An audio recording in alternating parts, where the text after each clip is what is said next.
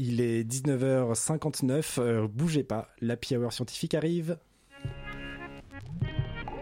L'Happy Hour scientifique. Allez, allô, hein. Santé, hein.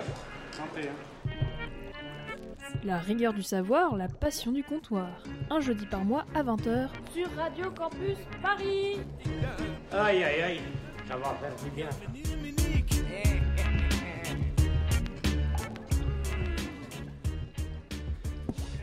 Ah, on n'est pas bien là, dans ce grand bain d'eau frémissante, parce qu'ils nous font bien mijoter les petits coquins au Conseil des ministres. Ils nous font bien mijoter parce que hier devait être prononcée la probable dissolution des soulèvements de la Terre, annonce qui a déjà été repoussée une première fois, et on ne serait d'ailleurs euh, bah, pas trop étonné qu'elle le soit de nouveau dans les jours à venir. Et oui, au risque de vous surprendre, c'est pas si simple de dissoudre un mouvement aussi transversal et fédérateur que celui des soulèvements de la Terre. Mais les amis, cette menace de dissolution, c'est un terreau fertile. Qu'il soit dissous ou pas, le mouvement est encore bien loin, bien loin de se taire. Il ne va pas s'arrêter de pousser car la lutte continue. Et à la façon d'une hydre, pour paraphraser notre cher Alain Damasio, coupe-y la tête et 10 de retrouver. Ou même 100, 1000, autant que vous voulez, servez-vous, il y en a pour tout le monde. Sauf pour les fachos. Il y en a pour tout le monde, je parle bien entendu de ces multiples collectifs qui se forment et qui puisent dans ce terreau fertile pour germer un peu partout sur le territoire, porté par la flamme d'espoir, une flamme qui éclaire tout un tas d'alternatives face aux terroristes du monde moderne, les capitalistes, les productivistes sans scrupules, qui détruisent tout sur leur passage au mépris de nos vies et du vivant. Mais en attendant, c'est bien nous, le peuple, les légitimes, les ardents, les vivants, c'est bien nous la terre qui se défend, c'est bien nous la terre qui se soulève, c'est nous les frémissants, c'est nous qui sommes prêts à bouillir, parce que ce qu'ils n'ont pas compris, les coquins du Conseil des ministres et assimilés, ce qu'ils n'ont pas compris, c'est que c'est aussi nous qui sommes le feu, c'est aussi nous qui tenons les casseroles. Et dans ce frémissement de révolte contre les projets écocidaires, les naturalistes des terres sont un de ces collectifs récents dont les actions visent à redonner des conditions adaptées aux espèces sauvages pour qu'elles puissent retrouver leur place au sein des écosystèmes. Et évidemment, tout ça, ça passe par une bonne connaissance des espèces sauvages. Et Paris n'y échappe pas puisque des espèces sauvages sont aussi présentes ici dans la capitale, et c'est le cas notamment de certains rapaces qui sont étudiés au peigne fin par les scientifiques franciliens. Alors comment et pourquoi on observe des rapaces à Paris? Qu'est-ce que les scientifiques observent? Et comment agir pour la protection de ces espèces? Ne bougez pas, vous allez tout savoir dès maintenant dans ce nouveau numéro de l'Happy Hour scientifique. Bienvenue à toutes et à tous. Oui, Oui. Bonjour, bonjour. Alors ce soir autour de la table de l'Happy Hour, euh, incroyable mais vrai, elle revient de son Poitou. Les morts, pardon. Ouais, presque, juste euh, pour vos délicates oreilles. C'est pas du tout en Poitou en fait, Angers. L'Anjou, en fait. L'Anjou. Angers, Bah ouais. Anjou, c'est pas hyper compliqué en Ok, plus. mais c'est bon, c'est c'est pas c'est pas à Paris en tout Non, cas. mais je juge pas, je juge pas. bon, là, je juge du coup. Bon, en tout cas, elle revient pour vos délicates oreilles, chers auditeurs. Quel plaisir de t'avoir autour de la table, Marion. Et quel plaisir d'être là. Je sors à peine du train, c'est super. Je, je- on sent presque plus la sueur. Elle aussi, vous connaissez sa voix, vous n'avez euh, pas pu la manquer. Et en plus, euh, elle est une talentueuse journaliste scientifique. Comment tu vas, Lorraine? Ça va super. Eh bien, bienvenue. euh, Ravi d'être ici enfin autour de cette table. Merci, bienvenue euh, à, à tout le monde. Elle aussi, elle a une voix qui vous fait vibrer comme une feuille sous la bise euh, de mai et de avril aussi. Elle fait son grand retour et on savait que vous l'attendiez avec impatience. Elle est à la technique ce soir car elle est multitâche. Salut Sybille. Elle a dit bonsoir. Elle a dit bonsoir. J'ai dit bonsoir. Ah. Ce n'était pas le bon micro. Ce n'était pas le bon micro. Et enfin, pour nous accompagner ce soir, vous allez voir lui aussi, il a une voix de velours. Bienvenue à toi Hugo. Bonsoir. Alors Hugo, donc tu es urbaniste spécialisé en écologie euh, urbaine, si je me trompe pas. Tout à fait. Euh, tu t'es inscrit sur la plateforme participative des naturalistes des terres, euh, qui est représentée en fait par une cartographie sur laquelle on peut retrouver les scientifiques les plus chauds près de chez vous. Les plus chauds, ouais, je sais pas si c'est les plus chauds, mais en tout cas euh, les plus motivés, je pense. Eh bien, on va en reparler euh, très très vite. Et avant de commencer, on va se chauffer un petit peu. Euh, on va faire un, un tour rapide de l'actu scientifique. Avec toi, Lo- Lorraine, si ça te va, tu as quelques gorgées de science. Est-ce que tu m'offrirais une gorgée de cet excellent breuvage pour rincer tout ça? Alors, Lorraine, on commence ces gorgées de science en musique.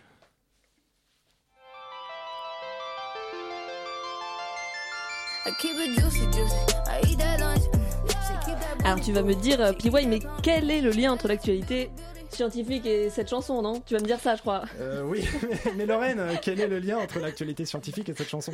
Eh bien, euh, pas grand-chose, si ce n'est que comme Doja Cat, l'ESA et le CNES, les agences spatiales européennes et françaises, keep it juicy comme leur avec leur dernière sonde pardon, à destination de Jupiter. Et oui, Juicy, c'est son nom pour Jupiter Icy Moons Explorer, l'exploratrice des lunes glacées de Jupiter. Elle a décollé à bord d'Ariane 5 le vendredi 14 avril à 14h14, difficile de faire mieux. Et comme son nom l'indique, elle va sonder Europe, Callisto et Ganymède, trois lunes du système jovien totalement recouvertes de glace. Qu'est-ce qu'on pense trouver? Eh bien, peut-être les conditions propices à accueillir la vie. On parle de conditions d'habitabilité. En tout cas, il y a de l'eau liquide sous la surface glacée. On en est sûr pour Europe, du moins. Et c'est un bon début. Et celle qui nous intéresse le plus, c'est Ganymède. Elle possède son propre champ magnétique et pourrait donc protéger de la vie à sa surface des rayonnements de Jupiter. Tous les fans d'exobiologie sont en émoi. Mais il faudra être patient. Et oui, plutôt, l'arrivée est prévue dans 8 ans, c'est pas la porte à côté. En attendant, vous pouvez donc vous consoler avec les magnifiques images de la sonde américaine Juno, toujours présente dans le système jovien. Par contre, il y en a un qui a raté sa lancée en orbite, euh, c'est Elon Musk. Mais oui, pauvre Pichoun, après des mois de suspense, de dates de décollage repoussées, sa grosse fusée a explosé. Elle porte entre autres le plus gros vaisseau habitable connu jusque-là, celui-là même qui pourrait transporter les futurs astronautes de la NASA pour le grand comeback de l'Amérique sur le sol lunaire. Évidemment, Elon, vous le connaissez bien, ne désespère pas. Il a promis un nouvel essai dans quelques mois. Alors, prochaine news, il est encore question d'orbite. Ça va peut-être aller cette fois? Oui, certes, on est en orbite avec les huit satellites européens Sentinelle, mais ils sont braqués sur la Terre et les données sont récupérées par le réseau Copernicus qui vient juste de publier un bilan de l'année 2022. Et donc, verdict? Eh ben, c'est sans appel, euh, sécheresse généralisée, hausse alarmante des températures, intensification des, des événements extrêmes. C'est le symptôme du changement climatique. Euh, cette année 2022 a connu euh, beaucoup de records avec euh, plus de 40 degrés au Royaume-Uni l'été dernier. Quand même.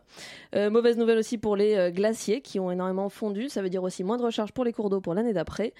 Effet qui se coule. Avec les feux massifs en Europe, on a aussi fait des records d'émissions de CO2. Et on a aussi un, rappel douloureux de la sécheresse, juste avant le week-end dernier. Juste le week-end dernier, effectivement, des incendies euh, dans les Pyrénées. Ouais, on est en avril et il y a des incendies. 1000 hectares partis en fumée et l'année 2023 s'annonce aride avec euh, près de trois quarts des nappes qui sont des nappes phréatiques, des aquifères qui sont en dessous des niveaux normaux. Et euh, pour rappel, 9, feux sur 10 sont d'origine humaine. Donc en fait, il y en a quand même beaucoup qu'on pourra éviter. Donc on demandera à tout le monde de faire euh, bien attention à sa clope au- en bord de la route. Et ben, on commence euh, cette émission dans la bonne ambiance. Lorraine, t'as quand même une, une bonne nouvelle ou pas pour finir? Bon, alors c'est plus de l'actu chaude, et puis bon, certains considérant que c'est peut-être pas une bonne nouvelle, mais le GIEC, avec sa synthèse parue le mois dernier, nous rappelle quand même qu'il est encore possible d'agir. En fait, il y a plein de bonnes nouvelles dedans, il nous donne la marche à suivre pour s'en sortir presque tous vivants. Suffit de le lire, c'est pas compliqué finalement, et puis euh, s'engager, non, non, pas aujourd'hui, je crois. Et oui, merci Lorraine pour ces euh, délicieuses gorgées euh, de science. C'était vraiment très intéressant. C'était vraiment très intéressant. Et maintenant qu'on s'est donc un peu chauffé la gorge, c'est parti pour une petite tournée de shots.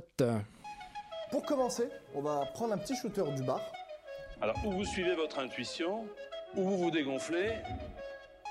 Et du coup, on trinque. À la tienne. Alors pour rappeler les, les règles à nos auditeuristes et à toi, notre invité Hugo, euh, tu vas déguster une petite tournée de shots. Tu vas devoir répondre le plus rapidement possible et tu as 45 secondes. Est-ce que euh, c'est OK pour toi? C'est combien de questions? Eh bien ça, ça va dépendre de toi justement. D'accord, ok. tu battre le record. C'est parti. Est-ce que tu es prêt? Ouais. le record même? Alors Hugo, comment tu te sens ce soir? Bien. Trois mots pour décrire ton travail. Euh, intéressant, euh, stimulant et euh, passionnant. Oh, c'est positif. Quelle boisson est-ce que tu choisis pour la Hour? Une bonne brune En pente. Un petit déj idéal? Je sais pas, un croissant?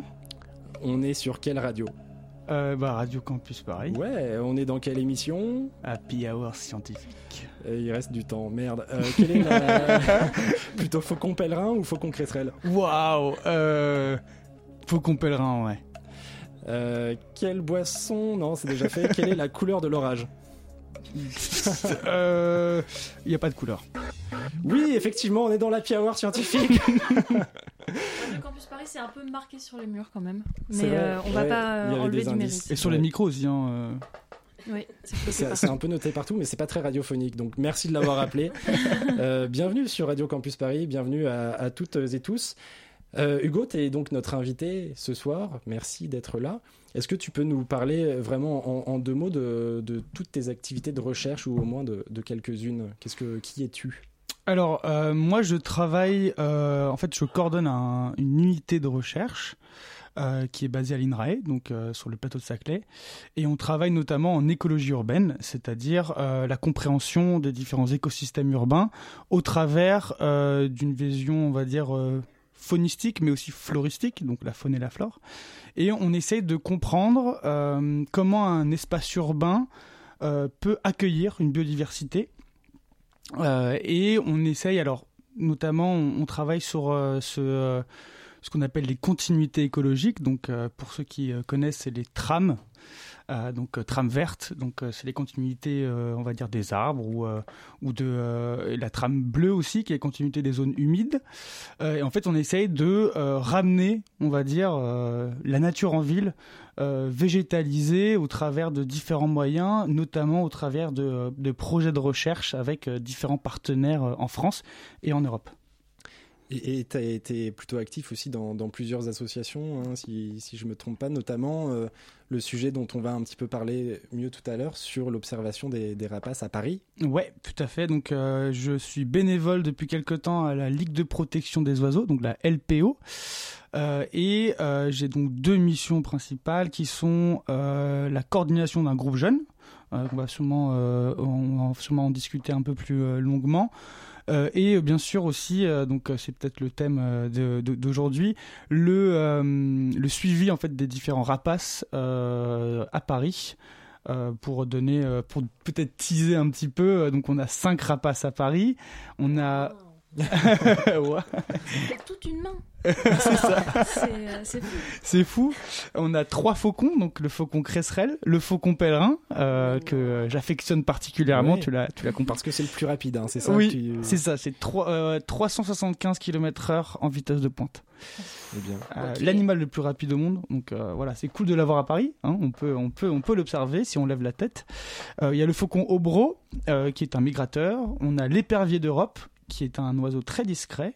Et on a la buse variable que euh, beaucoup d'entre nous peut, euh, on peut le voir euh, souvent euh, en milieu agricole, en train de, de cercler autour euh, très très haut dans le ciel euh, à la recherche de proie. Mmh, Sur le bord des routes aussi. euh, Beaucoup, ouais. À côté des, ouais, de- sur des poteaux, genre. euh, Ouais, tout à fait à l'affût. Il y en a beaucoup beaucoup en, en milieu agricole, mais il y en a aussi en ville.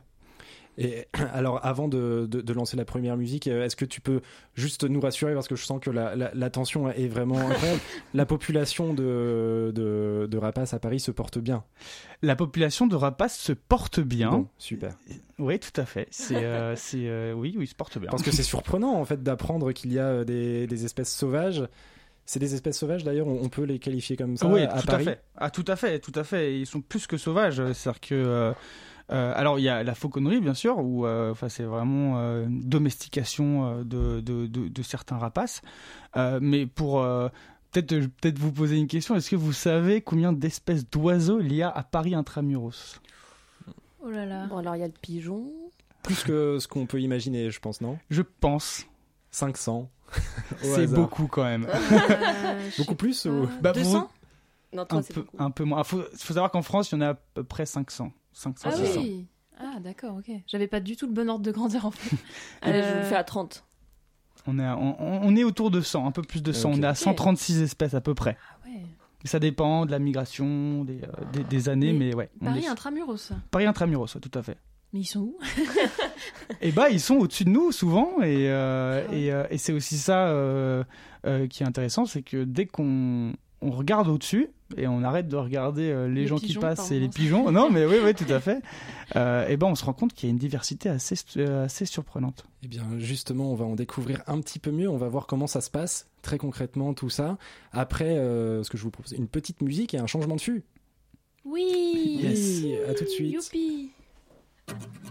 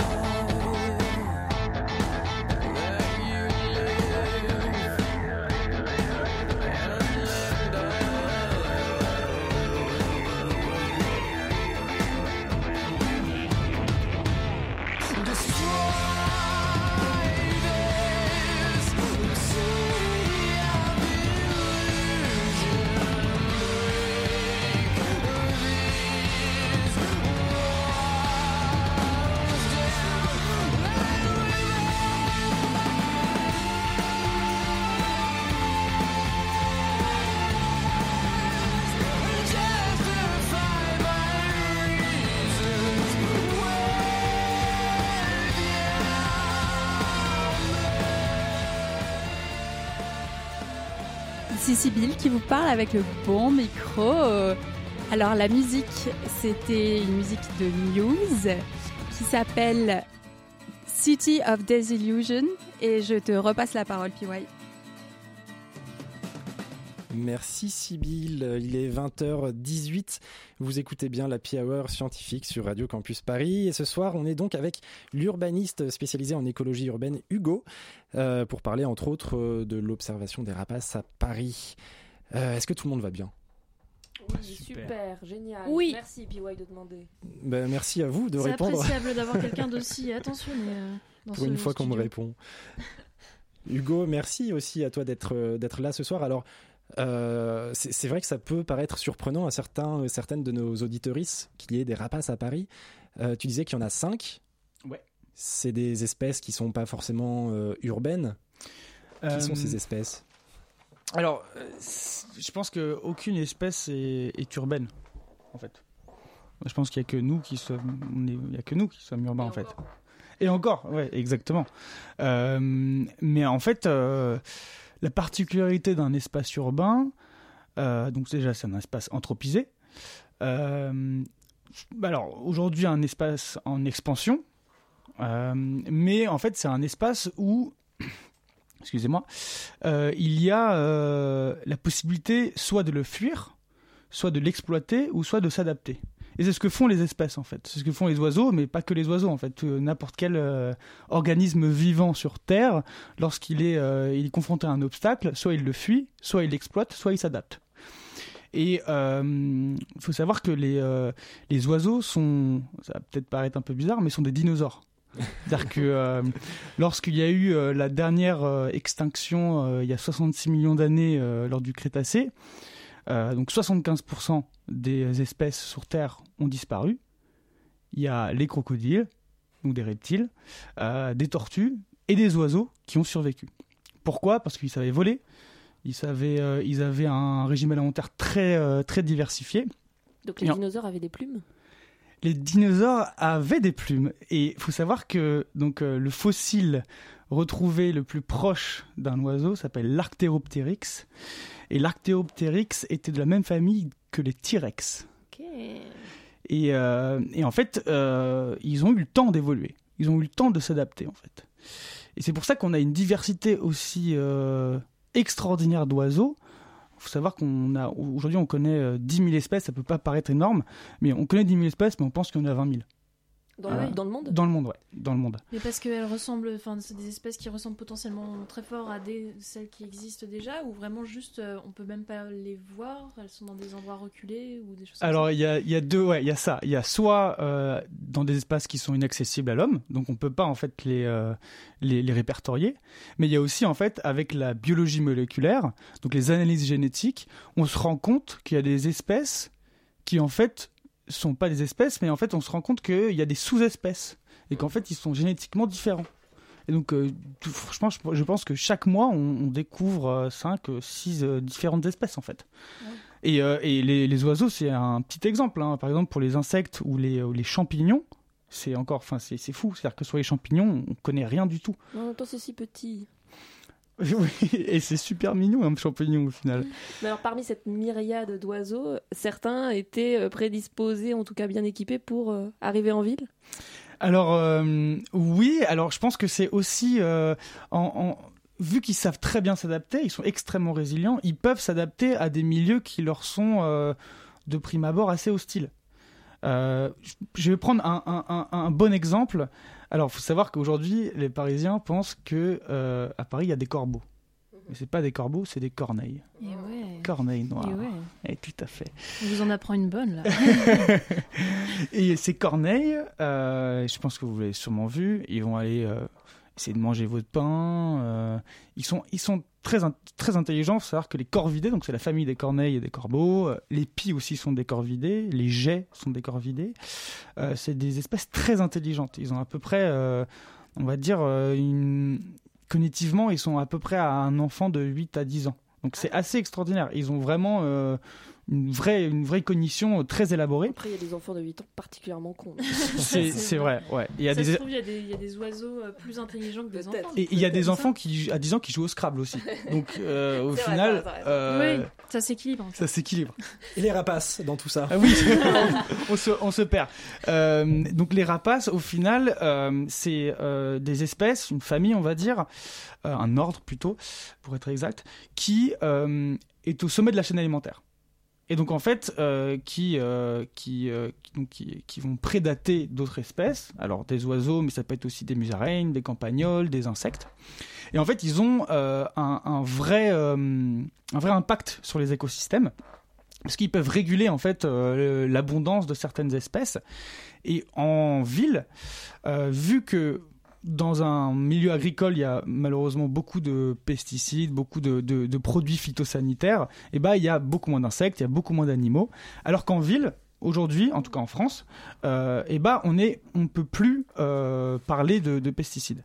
Et donc en fait, ces, ces oiseaux se sont, se sont adaptés parce qu'en fait, ils se sont rendus compte qu'en ville, il y avait énormément de ressources alimentaires et que aussi il y avait euh, des possibilités de, de nicher euh, dans, dans certains endroits. Alors pour, pour donner un exemple, les faucons pèlerins peuvent euh, ont un habitat naturel en fait de base, ils nichent sur des énormes falaises.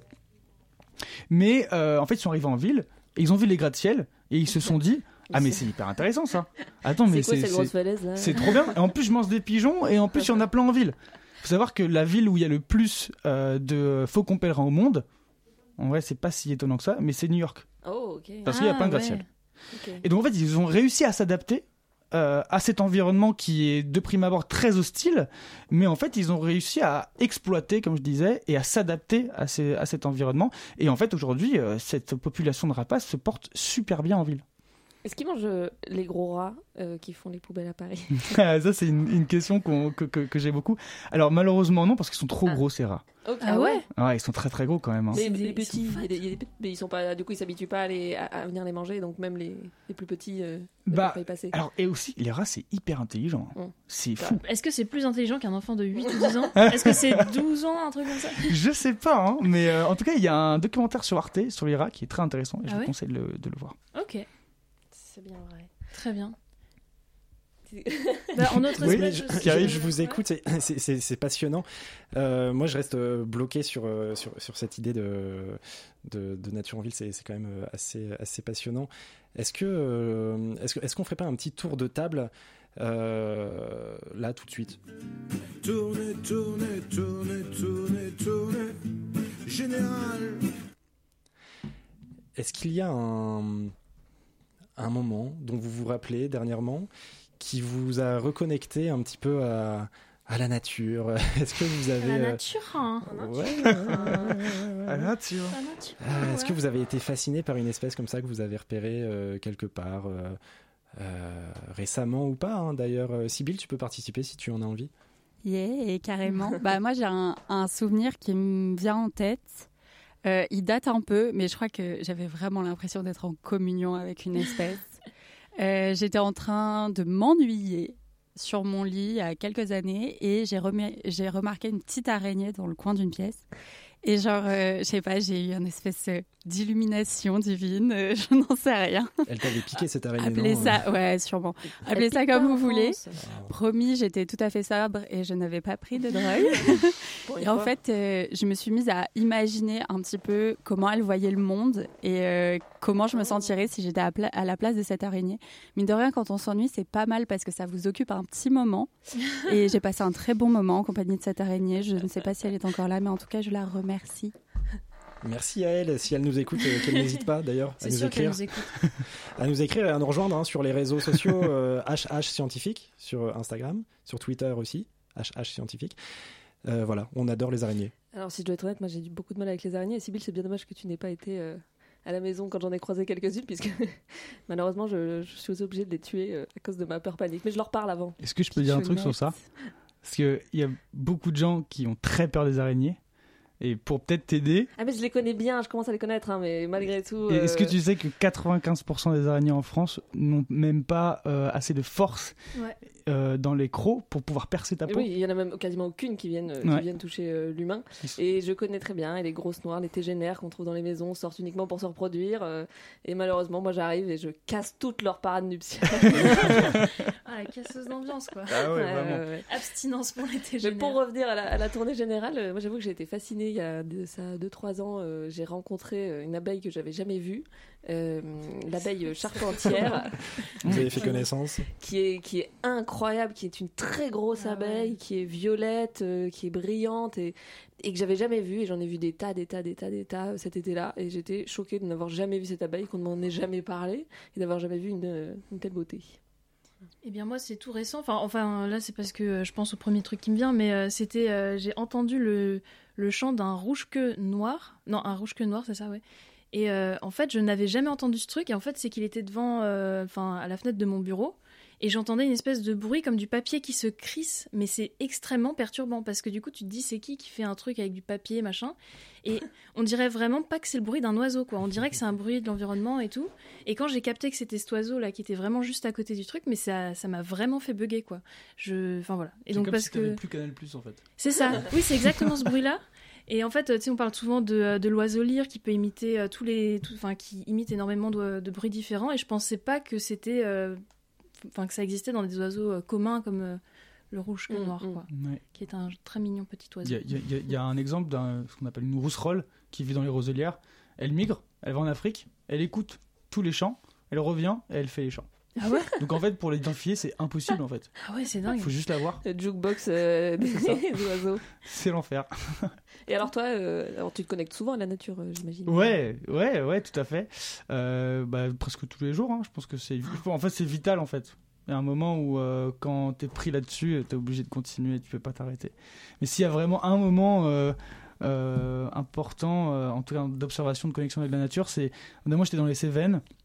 Je faisais une randonnée euh, qui, était, euh, qui était sublime. C'est une, une randonnée qui s'appelle euh, la randonnée de vase de Chine. C'est magnifique. Et en fait, j'arrive sur une falaise et je vois euh, 50 vautours au-dessus au au-dessus de Ah moi. ouais. J'avais jamais vu de vautours de ma vie. Et c'est extraordinaire. On voit des, des choses euh, vraiment euh, cerclées, euh, prendre des ascendants thermiques, monter, mais des choses qui peuvent vraiment euh, cacher le soleil. Et il y avait un vautour en particulier qui s'appelle le gypaète barbu. Peut-être euh, vous connaissez. Fameux- Le fameux gypaète, euh, qui est un écarisseur euh, et en fait qui est. Qu'est-ce que ça veut dire? un écarisseur, ce qu'on appelle un écarisseur, écarisseur naturel, c'est euh, les vautours sont des écarisseurs, donc en fait ils, ils- ils, ils lavent euh, les carcasses Ah, d'animaux. C'est différent de charognard? Non, c'est euh, ouais, c'est un synonyme, Oh, ou un petit synonyme. Et c'est hyper important parce qu'en fait ça euh, limite le- la transmission de maladies. Ah. Et en fait, euh, c'est extrêmement important. Et le gypaète barbu a cette fonction très importante qui il se nourrit seulement d'os. En fait, euh, il a un, un- un système digestif tellement acide qu'il peut, euh, qu'il peut euh, digérer les os. Et en fait, c'est le dernier vautour qui arrive sur la carcasse pour en fait le vider complètement et euh, manger tous les os. En fait, il les prend. Très métal. hein. Ouais, très, euh, très vénère, ouais. Et il les prend, il va à 400-500 mètres d'altitude et il le lâche sur, une, euh, sur, une, euh, sur un rocher et après il, il engloutit directement euh, ses os. Et rassure-nous et rassure nos auditeurs s'il n'y en a pas à Paris, hein, des gypaètes barbus. Non, non. Pas encore. euh, non, mais je pense pas qu'il y en aurait. Mais euh, parfois, il y a des jeunes qui se perdent un petit peu, qui font des petits tours. Là, récemment, on a eu deux vautours moines, donc c'est pas la même chose, c'est un autre, une autre espèce, qui se sont un petit peu perdus euh, à Paris. Euh, un peu des jeunes, voilà, qui, qui regardent un peu ce qui se passe, euh, mais après qui reviennent euh, dans leur montagne d'origine, je pense. Et vous savez ce qui se trouve aussi à Paris, et en particulier sur Radio Campus Paris dans l'Happy Hour scientifique? C'est le fameux Caps ou pas Caps de Marion Et non, pas tout de suite le caps ou pas Non, caps. c'est complètement faux. Bah c'est non. complètement trompé celui-là. C'est euh, d'abord une chronique, je Et crois. exactement, De quoi exactement. tu vas nous parler, Marion Euh, et oui, et pour ce faire, non, c'est parce qu'il manque un lancement aussi. Non, bah du coup, euh, moi, je vais commencer cette chronique par une anecdote. Oui, tout à fait. En gros, un jour, je me promenais au bord d'un champ fauché avec un ami qui fait de la photo animalière donc depuis plusieurs années. Il m'avait demandé, euh, enfin, de venir en fait, euh, voilà, pour que je vois. Enfin, c'est moi qui lui avais demandé plutôt. Et euh, en fait, il voulait repérer le lieu pour potentiellement prendre en photo des renards parce qu'ils traînent souvent à côté de champs fauchés et tout ça. Et donc, bah, pas de peau. Après une heure, une petite heure, pas de signe particulier. Retour à la voiture, à la voiture, pardon, bredouille. Et alors qu'on discutait sur le chemin du retour, l'ami s'arrête d'un coup, revient sur ses pas, s'accroupit, et là, il trouve une trace. Et donc, euh, cet événement, ça paraît rien, mais en fait, de mon point de vue de profane, ça avait vraiment quelque chose de surréaliste. Parce que du coup, je me suis posé plein de questions. Est-ce que euh, vraiment il avait euh, juste oublié de regarder cet endroit-là et il s'en est souvenu d'un coup? Est-ce qu'il est revenu sur ses pas pour ça? Est-ce qu'il l'avait vu du coin de l'œil ou je sais pas? Et en fait, est-ce qu'il y avait d'autres indices tout simplement que j'avais pas vus? Et donc m'est venue cette question très simple. Pourquoi les naturalistes voient plus de choses que le commun des mortels? Euh, surtout que dans beaucoup de cas, moi l'impression que j'ai, c'est qu'ils trouvent pas plus ou ils cherchent pas plus, mais c'est vraiment qu'ils voient plus juste. Euh, et donc, euh, bah, moi, dans mon parcours, j'ai eu l'occasion de côtoyer pas mal de naturalistes, amateurs, confirmés, généralistes, comme très spécialisés. Et en promenade, ce qui est assez marquant, au-delà des connaissances qu'ils peuvent avoir, c'est l'attitude qu'ils ont par rapport à leur environnement. Tout semble limpide. Ils lisent ce qui les entoure comme un livre ouvert et vraiment ils peuvent passer, ils peuvent s'arrêter au milieu d'une phrase pour te dire ah t'avais pas vu ça et tout machin. Bref, en tout cas, il y a une, euh, dame qui a écrit un livre euh, qui elle s'appelle E- Estelle Zong Mengal et qui parle précisément de ce sujet, euh, apprendre à voir. Pardon. Et elle s'intéresse au regard que l'on porte sur le vivant et sur l'influence que ça a dans notre rapport avec lui. Euh, en gros, ce qu'elle explique dans l'intro, parce que bon, j'ai pas fini le livre, mais euh, vraiment l'intro est incroyable et euh, le, le, livre aussi, en, vrai, il est très très bien. Je vous le conseille. Euh, donc, ce qu'elle explique en intro. Euh, oui, et la, la, couverture est très belle aussi. Hein, elle est très reconnaissable. Bref, et donc ce qu'elle explique en intro, c'est que notre perception résulte de l'association de deux équipements qu'on possède toutes et tous. Donc le premier, c'est bah, c'est l'œil, quoi. En gros, ça nous permet de voir. Et le deuxième, c'est un peu le plus important entre guillemets, ou c'est ce qui nous concerne dans la chronique actuelle, c'est euh, l'équipement mental. En gros, lui, il va trier l'information autour de nous, l'interpréter, et il le fait en fonction de nos expériences euh, passées et donc de notre vécu et de euh, la culture dans laquelle on a baigné toute notre vie, en gros. Et donc, ce qui est intéressant, c'est que pour Estelle euh, Zongmengal, c'est que ces, deux éléments, en fait, sont complètement indissociables. C'est-à-dire que j'ai perdu ma ligne. indissociable. Et donc, je la cite Voir est toujours un acte de sélection et d'attribution de valeur. Nous ne voyons pas tout indistinctement. Donc pour beaucoup, euh, la nature qui nous entoure tient le de décor en fait, euh, un peu inerte, et c'est directement lié à la valeur que nous qu'accordent nos sociétés occidentales en fait à la nature euh, de manière générale. Et donc euh, il y a un autre concept dans le livre que je trouve hyper intéressant, donc ça vient de la psychologie, et euh, en gros c'est le concept de l'invite. Euh, un humain, par exemple, qui voit une poignée de porte, bah, instinctivement, il va avoir un peu envie de la, bah, de la triturer, de l'activer en fait. Alors que si tu mets ça devant une poule, un lièvre euh, ou n'importe quelle bestiole, bah, il sera un peu en mode bah, qu'est-ce que tu veux que je fasse de ça quoi. Qu'il en a très envie et juste il peut pas le faire. Oui, mais du coup c'est voilà c'est ça, c'est qu'en fait l'invite euh, de la porte. Enfin bref, euh, je vais je vais complètement dévier de ma chronique si je commence à, à répondre.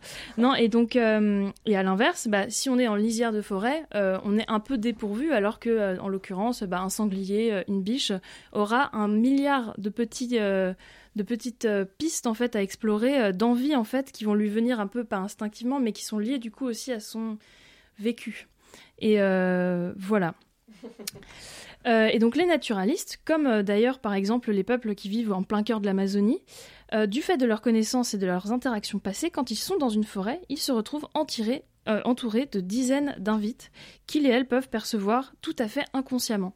Et donc c'est ce qui explique en fait un peu cette perception.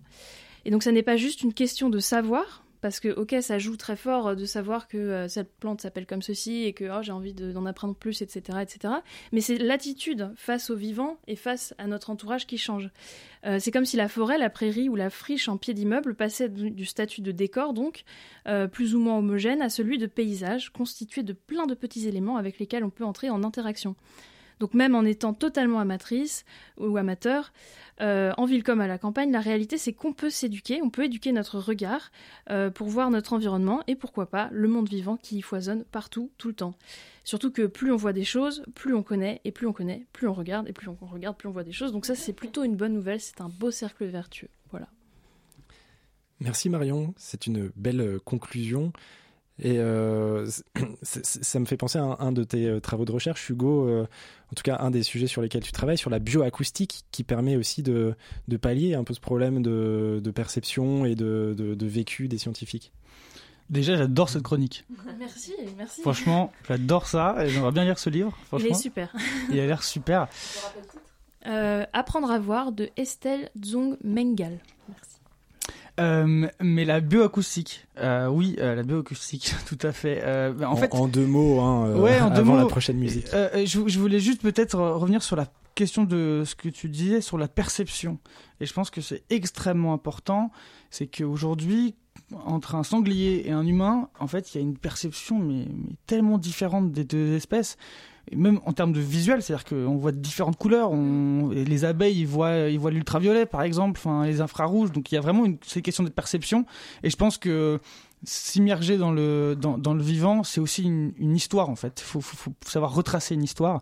Et la bioacoustique est une euh, euh, une possibilité en fait de euh, de recréer un paysage sonore. Alors aujourd'hui, on parle donc je parlais un peu des trames en introduction, donc trame blanche. Donc c'est la trame blanche, c'est un outil qui permet de comprendre un paysage sonore dans un site dans un espace donné. Et aujourd'hui, on est dans une vie, on est dans un dans un espace qui est extrêmement bruyant. Il faut savoir que que en, en France, c'est à peu près 43 milliards de, euh, de, euh, de conséquences financières à, à cause du bruit. On a 12 000 morts prématurées à cause du bruit sonore. Et en Europe, on est à, à peu près 113 millions de personnes qui sont exposées à des euh, niveaux sonores qui sont, euh, qui sont euh, pas du tout recommandés par l'OMS. D'accord. Et ça, c'est par rapport à. Enfin, qu'est-ce qui fait que c'est, ça peut poser problème? C'est plus par rapport au stress ou. c'est par rap- c'est c'est par rapport au stress, euh, c'est par rapport aussi euh, bah, le sommeil. Et ça crée aussi beaucoup de maladies, mais ça, a des influences sur la santé humaine, mais aussi sur la biodiversité. Euh, et aujourd'hui, la trame blanche, euh, on essaye de, monter des projets de recherche pour essayer de comprendre comment on peut créer des zones de quiétude en ville et comment on peut en fait réduire ces, ces, ces bruits sonores. Alors il y a plusieurs choses à faire, que ce soit par exemple juste très facilement, euh, au lieu de mettre des pavés, mettre de l'asphalte. Bah, On est d'accord, hein, une voiture qui va sur du pavé, ça fait beaucoup plus de bruit que, que l'asphalte. Euh, des zones de quiétude, bah juste euh, moins de voitures. on est clairement d'accord, plus de vélos. Hein, là, je pense qu'on est tous d'accord. Il y a une autre façon de- d'instaurer des zones de quiétude dans vos oreilles, notamment avec un petit peu de Bob Marley. Et on revient tout de suite. L'Happy Hour scientifique sur Radio Campus Paris.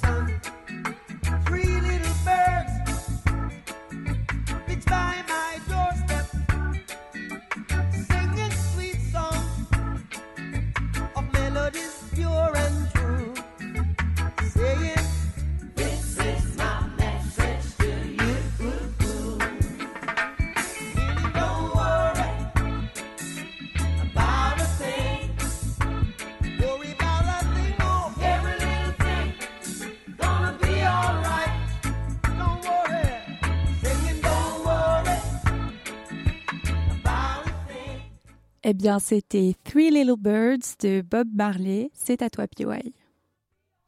Quel accent, Sibylle Bravo. Eh, attention. Marion, tu nous as, cette fois, si je me trompe pas, préparé un caps ou pas caps. Oui, cette fois-ci, c'est la bonne. Il y a des moments, j'ai vraiment l'impression que vous me prenez pour un imbécile.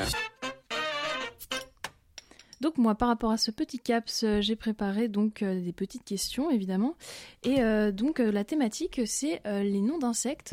Euh, D'ailleurs, enfin à la base, c'était pas censé être des insectes forcément que ça, mais euh, au final, c'est devenu ça. Oh non, je vais me faire du euh, non rien. Euh, non. euh, et du coup, c'est les noms d'insectes inspirés des personnalités, euh, de personnalités. Voilà, Ok, au sens large. Donc pour le premier animal, Taylor Swift. c'est un insecte, un coléoptère, une carabe pour être précise. Donc euh, des petits insectes qui euh, rampent sur le sol et qui vont très très vite et qui mangent d'autres insectes.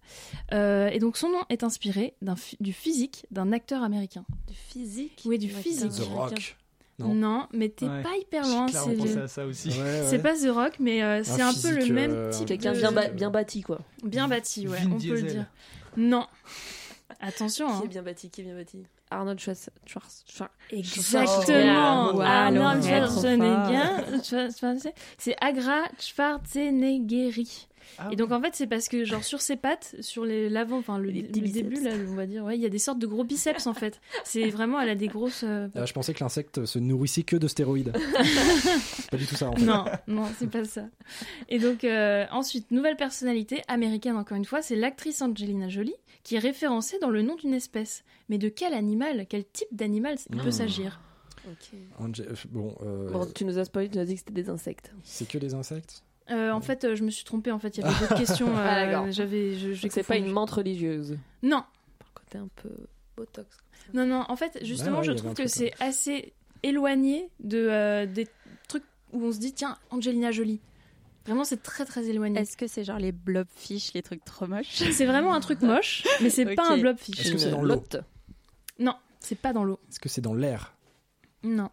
Est-ce que c'est sur Terre Oui. Ouais, c'est un Est-ce que- mammifère Est-ce que c'est Non. sous la terre Genre Euh, un ver, euh, un truc comme ça Je ne connais pas les caractéristiques écologiques de cette espèce, Ah. mais, mais je dirais que euh, c'est. Enfin, on va dire que non. Bon, c'est pas un cheval quoi, c'est ça que Non, c'est pas un cheval et c'est pas un mammifère non plus, donc ça ne marche pas. Ah oui, en effet. Est-ce que c'est petit? Oui, C'est un amphibien? Non, C'est un rongeur. non. Un reptile? Non. Est-ce que t'as pas un indice?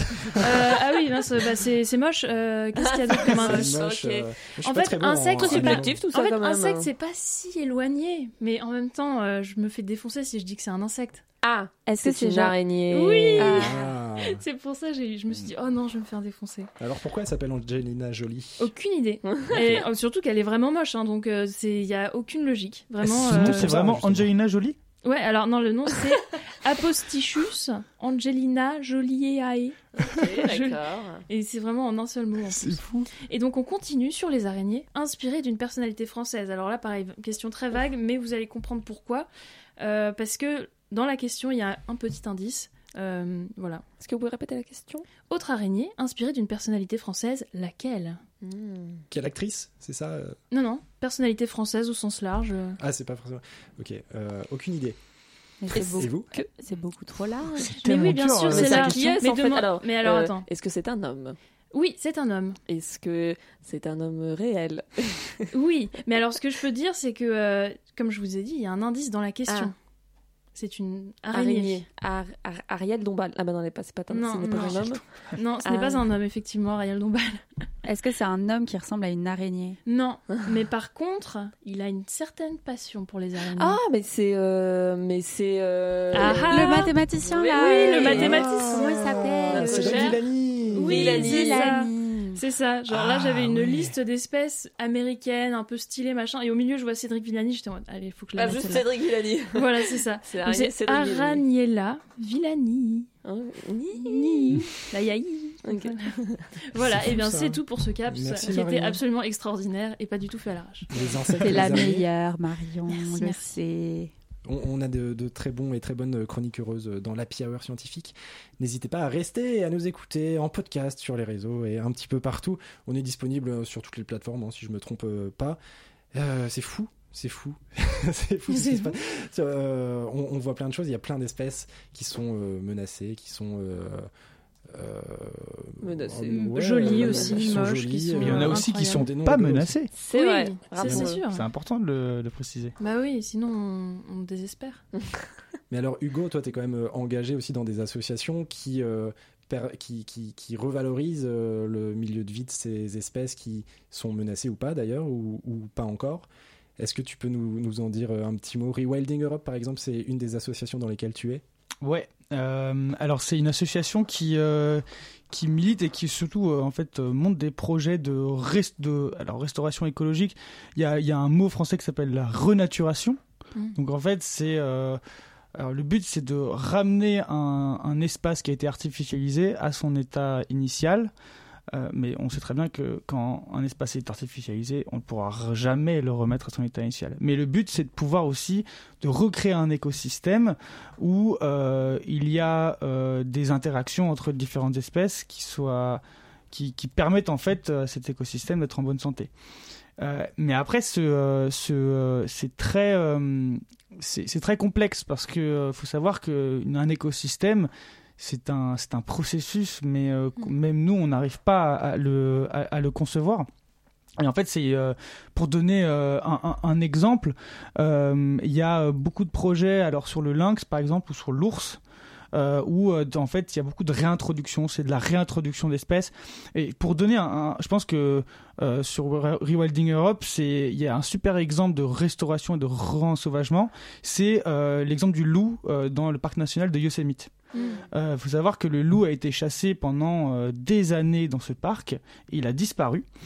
Et en fait, euh, euh, il a été réintroduit. Et en réintroduisant cette espèce-là, euh, ça a créé ce qu'on appelle une cascade trophique. C'est-à-dire qu'en en, réinstaurant un- une espèce, en fait, on, on remodèle un peu l'écosystème. C'est-à-dire, pour donner des exemples, le loup est arrivé, euh, donc il a commencé à, chasser les cerfs, qui eux ont commencé à avoir peur. Et donc, comme les cerfs ont, peur, en fait, ils restent pas au même endroit, mais ils bougent un petit peu. Donc, ça permet à la flore de, euh, s'émanciper et de grandir, de recréer des forêts. Et donc, en fait, de, recréer un écosystème fonctionnel. Et, euh, et après, il y a plein de, ce qu'on appelle de cascades, donc trophiques. Par exemple, les cerfs n'allaient, en fait, ils avaient, euh, ils avaient assez peur, donc ils se réfugiaient. Ça a permis en fait à, des cours d'eau de, de se réinstaurer. Le castor à revenir. Les castors, ils créent des barrages. Donc ça permet de, de, de, de créer encore plus euh, d'étangs, donc des zones humides. Enfin, en fait, il y a, y a vraiment des, des... c'est un peu l'effet papillon, quoi. C'est-à-dire que quand on, respect, on, réintroduit une espèce comme le loup, et bah en fait, euh, on voit que l'écosystème peut se porte hyper bien après, euh, après cette réintroduction. J'avais discuté avec un, un chercheur euh, Franck Courchamp qui disait que comparé au, au climat, la biodiversité est quand même hyper résiliente. là où on a une espèce d'inertie sur le climat, où on sait que même si on arrête maintenant d'émettre du CO2, il, il va pas se passer grand chose dans l'immédiat. Sur la biodiversité, euh, si on fait un peu d'effort, en fait, très vite, elle, euh, elle se reconstitue. et On a des écosystèmes euh, plus résilients et plus, ouais, plus, plus, plus diversifiés qui, qui se réinstaurent assez rapidement. Ouais, mais complètement. Mais complètement. Après, tu vois, moi, c'est très subjectif, mais il y a cette question d'interventionnisme ou pas. Mm. Est-ce Ouais. que l'homme est habilité et à intervenir sur un écosystème? Et ça, c'est un grand débat dans la- le réensauvagement, dans le rewilding. Est-ce que à, à quel moment on s'arrête d'intervenir en fait? Mm. À quel moment on laisse les écosystèmes euh, s'autoréguler tout seuls? Et ça, c'est un vrai, c'est une vraie, euh, c'est une vraie réflexion et c'est aussi, je pense, une réflexion philosophique à se poser tous les jours. À quel moment on intervient et à quel moment on n'intervient pas? Euh, Il y a beaucoup de gens, par exemple, ils voient un, un pigeon de blessé, ils vont intervenir, ils vont leur donner. Ouais. Mais est-ce que vraiment on, on- on est apte à le faire? Est-ce qu'on n'a pas c'est Ouais. très subjectif. Est-ce qu'on n'a pas assez fait euh, de mal pour, Oui, oui, euh, peu pour ça, intervenir c'est- encore plus? c'est déjà de beaucoup trop chatons. c'est ça, mais Oh c'est une question et c'est pour ça que je pense qu'en en tant que j'ai pas envie de me dire naturaliste parce que je pense qu'on est tous naturalistes Mm. au fond. Euh, je pense que c'est important de laisser euh, le, le sauvage euh, vivre leur vie et juste les observer et euh, juste euh, être fasciné par leur euh, comportement et, les laisser vivre en fait. On les a tellement on les a tellement détruits que euh, aujourd'hui il faut les laisser un peu. et sans même agir directement sur l'espèce ou les espèces. Donc il y a une autre association hein, qui est toute récente, les naturalistes des terres, qui agit plutôt sur le milieu de, vie, qui redonne des, conditions idéales pour faire en sorte que les espèces reviennent, sans directement faire revenir les espèces en soi. Euh, toi, tu, tu as donc rejoint cette association, c'est ça sur la carte euh, qui est disponible sur Internet. Tu, tu peux nous, nous dire deux mots de ce dont il s'agit et, euh, et- et ce que ça t'apporte euh, Ouais, euh, alors déjà c'est quelque chose d'assez récent. Euh, je pense que ça s'est euh, ça s'est créé après euh, la, volonté de dissolution, euh, euh, soulèvement des terres, très c'est ça? Ouais, donc c'est assez récent. Euh, en fait, moi j'ai vu ça passer. J'ai vu qu'il y a quand même des personnalités assez, euh, influentes dans, ce, domaine qui, euh, euh, faisaient la promotion de, de cette plateforme, de cette association. Et j'ai trouvé ça extrêmement intéressant. Et d'autant plus que moi, je vis, euh, je suis un urbain, j'ai toujours vécu en, milieu urbain et je vis dans une ville. D'autant plus, je pense que c'est important de pouvoir euh, connecter, parce qu'en fait, c'est une plateforme qui permet de connecter euh, avec, euh, des naturalistes, des gens qui, aiment euh, à peu près la nature. Et, et c'est pour ça que je suis ici. Hein. C'est- Clairement, euh, c'est comme ça qu'on, que, que je suis ici. C'est comme ça qu'on t'a contacté, en effet. Tout à fait, ouais. Donc- Parce que c'est ça qui est intéressant aussi, c'est que ça permet de mettre en contact euh, des personnes qui seraient intéressées, euh, des euh, scientifiques comme toi, et puis des, des biologistes, etc. et surtout des, des jeunes en fait. Euh, sur- sur- sur- surtout des jeunes au final, euh, parce que euh, là on est entre jeunes, on va dire. et je pense que c'est ça aussi qui est important, c'est que aujourd'hui les jeunes ils ont la clé en fait de, de cette sensibilisation et de cette de cette volonté d'agir. On voit on voit bien aujourd'hui. Alors je sais pas, je pense à Camille Etienne ou des, des, des, des militantes en fait qui, j'ai pas envie de parler de Greta Thunberg parce que pour moi elle est plus jeune. Mais je sais pas Camille Etienne en. France par exemple. Et en fait des gens qui sont influents et qui, qui, qui portent en fait une certaine une nouvelle jeunesse, une nouvelle génération qui aujourd'hui on, se- on se pose ces questions et on est autour de la table aujourd'hui pour en parler et parce qu'on est des convaincus. Mais je pense ce qui est important c'est que c'est bien sûr de parler entre convaincus, mais c'est aussi de sensibiliser les gens qui sont pas convaincus parce que c'est eux en fait qu'il faut qui, avec qui il faut parler. Faut pas parler avec des climato-sceptiques parce que tu n'y arriveras jamais.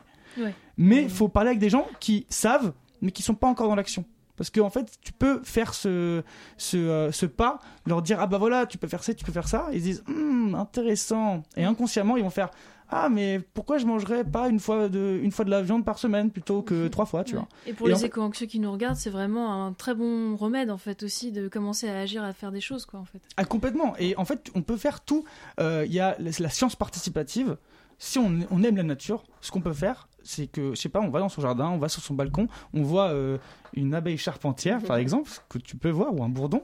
Et ben, on peut euh, euh, mettre sur une, sur une plateforme de science participative qui s'appelle Faune France ou INPN espèce sur le Mhm. muséum, Nest- euh, muséum une super appli d'ailleurs. super Ouais. appli Genre exactement. à la Pokémon Go vraiment avec des points et tout. Enfin, Ouais, et, et même pour apprendre, il y a plein, il y a PlanteNet, euh, il y a Picteur Insect, enfin il y en a plein. Donc euh, voilà, en fait, il y a vraiment beaucoup d'outils. Il faut savoir où chercher et euh, il faut aussi s'émerveiller, je pense.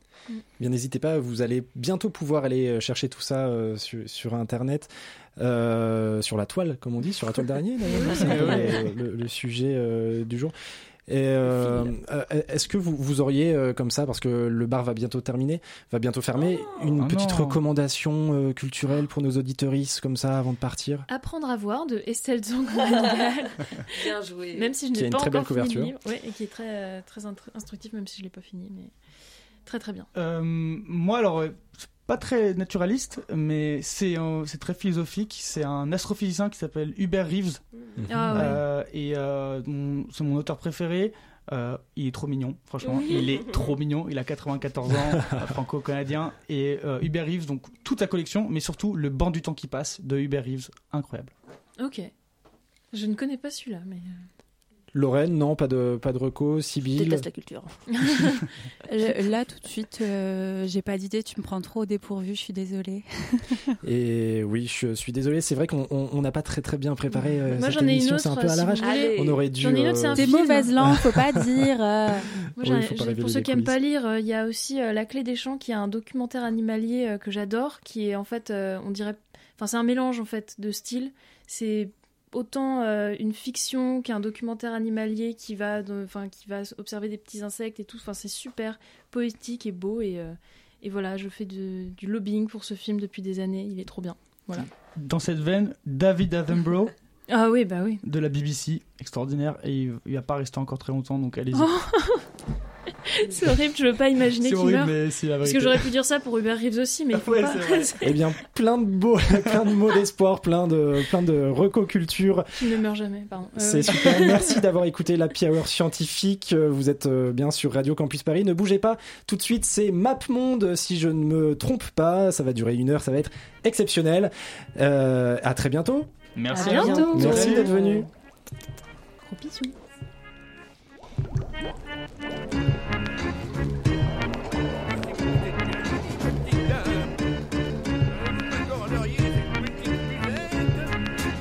souvenir